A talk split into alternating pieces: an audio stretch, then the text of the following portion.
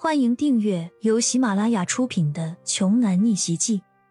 我有一条金融街，作者山楂冰糖，由丹丹在发呆和创作实验室的小伙伴们为你完美演绎。第四十二章，屋里的装修和家具摆设都十分简约，完全看不出来。这是一位掌管着青州教育界话语权的大佬的豪宅，反而倒更像是一个普普通通的城市居民的住所。很快就察觉到了，骄阳环顾四周的目光中充满了疑惑不解。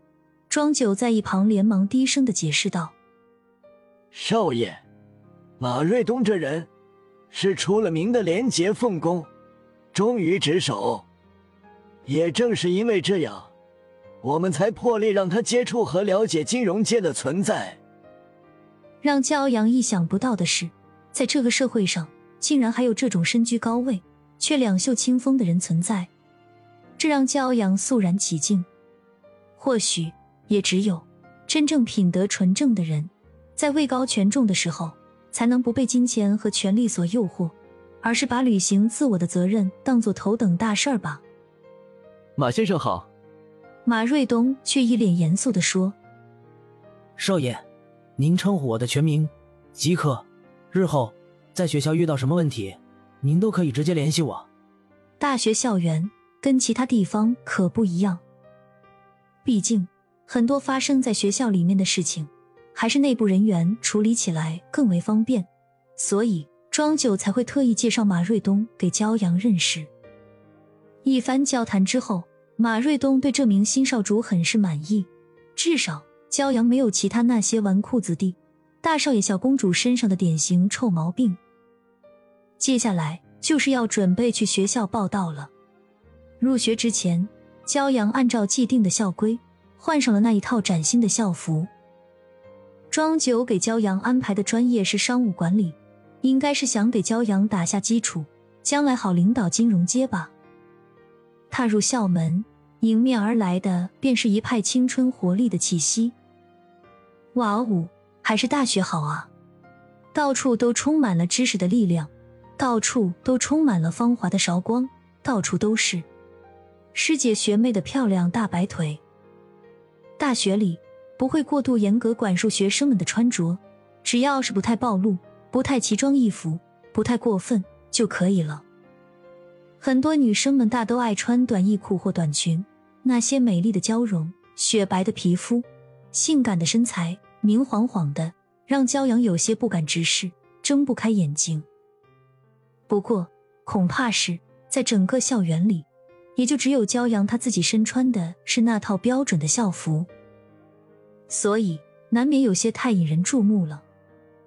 他刚迈进校门，还没走出几步远呢，突然之间。周围就一片哗然，所有人的注意力都从骄阳的身上转移了出去。只见校门口停下来一辆最新款的玛莎拉蒂，后面跟着的是一辆路虎揽胜。从路虎里下来两个黑衣保镖，将一个自动化的轮椅从车上抬了下来。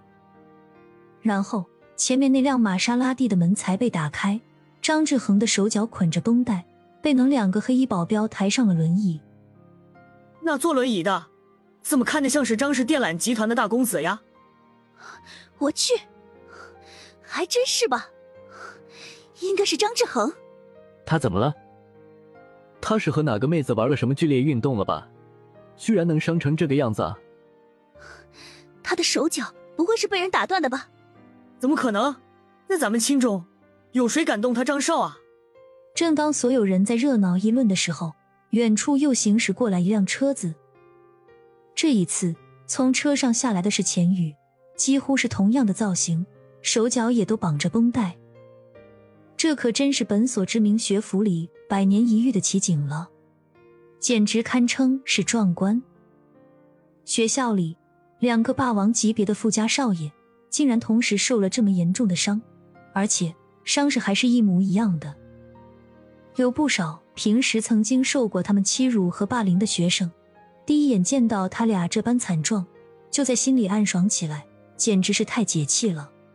就是真心不知道，到底是江湖上的哪位英雄豪杰为民除害了呀？做了好事儿还不留名，可比新生代的活雷锋了。当然，也有一大群狗腿子，仿佛嗅到了可以大力表现的机会，就好像舔狗一样，争先恐后的冲围了过去，七嘴八舌的关心起两人的生命安危来。张少、钱少，你们这是怎么了？难道你们是与歹徒英勇搏斗了吗？张公子、钱少爷，你们俩就是我们的榜样啊！都让开，都让开！没看到张少爷、钱少爷受伤了吗？都别围在这里！